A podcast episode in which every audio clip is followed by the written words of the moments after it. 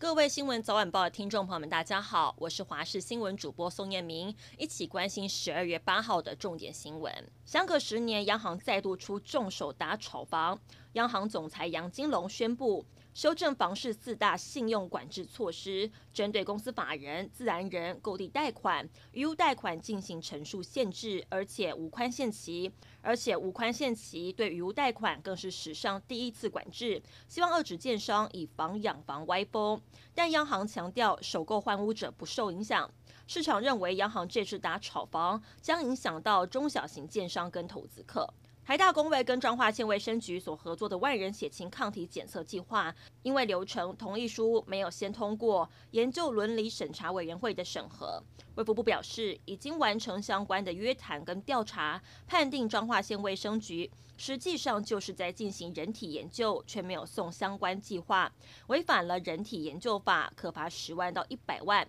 裁处结果预计两周之后会公布。劳工的基本工资从下个月开始将从现行的两万三千八百元调涨至两万四千元。按照全民健康保险法规定，健保投保金额等级第一级需与基本工资一致，因此从明年元旦起，健保最低投保薪资调整到两万四千元。已投保第一级的被保险人跟眷属，全台大约有两百八十万人会受到影响，每人保费涨三元。卫福部嘉义医院麻醉科主任曾庆辉的女儿在首尔被酒驾司机撞死，曾庆辉发起的联署向南韩当局请愿，希望加重罚则，请愿破门槛，青瓦台必须要做出回应。而南韩政府周一回应，暗示现有的法律已经足够严惩肇事者，未表示是否再度修法。对于这样的结果，曾庆辉夫妻充满无力感，希望继续联署，让南韩正视并承诺改善酒驾的情况。冬至脚步近了，又是吃汤圆的时间。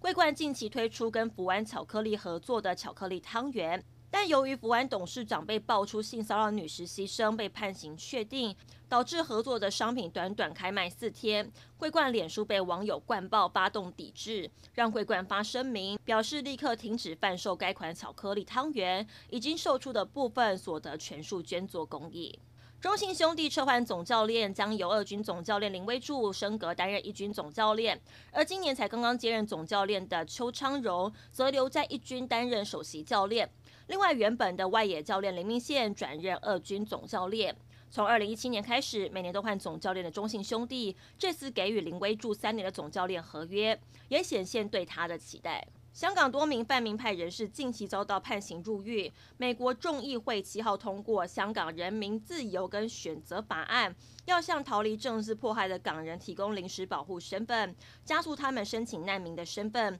并协调他国提供港人庇护。世界经济论坛七号表示，由于疫情所迫，二零二一年的高峰会地点将由瑞士移往新加坡，日期定在五月十三号到十六号，以现场实体的方式举行。由于新冠病毒的疫情导致国际旅行受限，今年诺贝尔奖将取消传统的颁奖典礼，改为在得奖者所在的个别地领奖，最后再以一场小型的线上典礼播放获奖者致辞影片当作结尾。以上是这节新闻内容，非常感谢您的收听，我们再会。